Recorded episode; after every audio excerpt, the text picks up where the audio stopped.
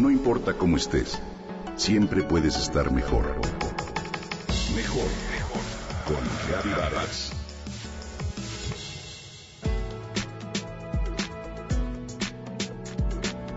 ¿Cuál será el secreto de una buena relación? Hemos escuchado que la comunicación es básica para un buen matrimonio, ¿cierto? Incluso cuando una pareja no se lleva bien, lo primero que suele buscar es un curso, un libro o alguien que les ayude a mejorar sus habilidades de comunicación con la confianza de que fortalecerá su relación. Bueno, pues hemos vivido en el error. Esto es lo que revelan las nuevas investigaciones realizadas por la Universidad de Georgia y publicadas en el Journal of Marriage and Family. Si esto fuera cierto y la comunicación resultara en una relación más íntima y amorosa, porque entonces el número de divorcios no va a la baja. Los datos muestran, en México, como imagino que sucede en otras partes del mundo, que los divorcios se triplicaron en los últimos 20 años, según el INEGI del 2016. Así que este estudio que se aplicó a 400 parejas de recién casados en Los Ángeles, California, durante tres años en que se les dio seguimiento, tira abajo la teoría de que una buena comunicación entre la pareja es vital para sostener una relación duradera y satisfactoria. Resulta que una buena comunicación en la pareja es una cualidad, una característica y resultado de que una pareja se lleve bien.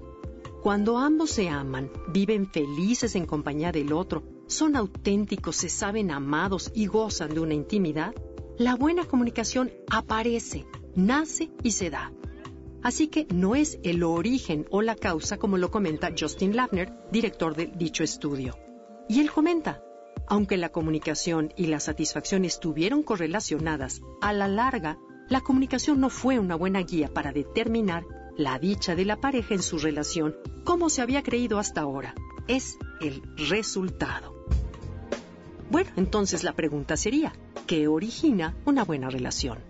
Si bien esta pregunta puede tener varias respuestas, hoy se puede afirmar que una relación satisfactoria en todos los niveles y que perdure por muchos años no es el resultado de técnicas, métodos o recetas.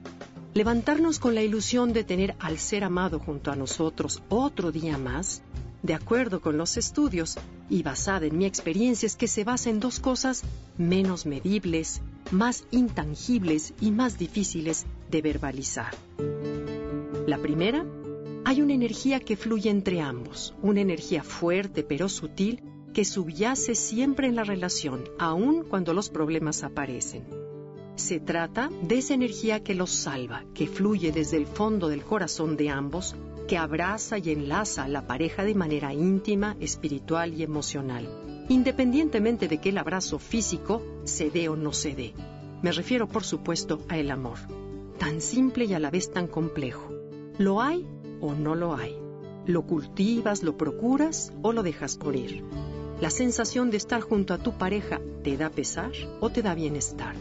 ¿Te hace sentir amado, aceptado y comprendido o no? La segunda se trata de la admiración que existe entre los dos, como personas, como amantes, como amigos, como profesionales, como padres, hermanos o hijos. Por otro lado, un estudio que se publicó en The Journal of Family Psychology resalta que las parejas felices son más sanas.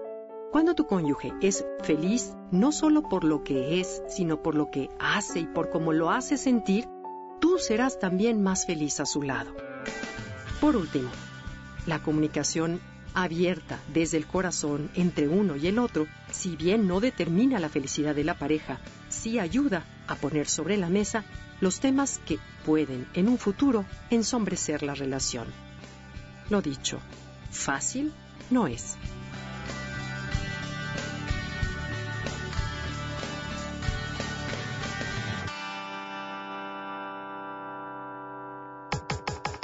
Comenta y comparte a través de Twitter. Gaby-Vargas. No importa cómo estés, siempre puedes estar. Mejor, mejor. Con Gaby Vargas.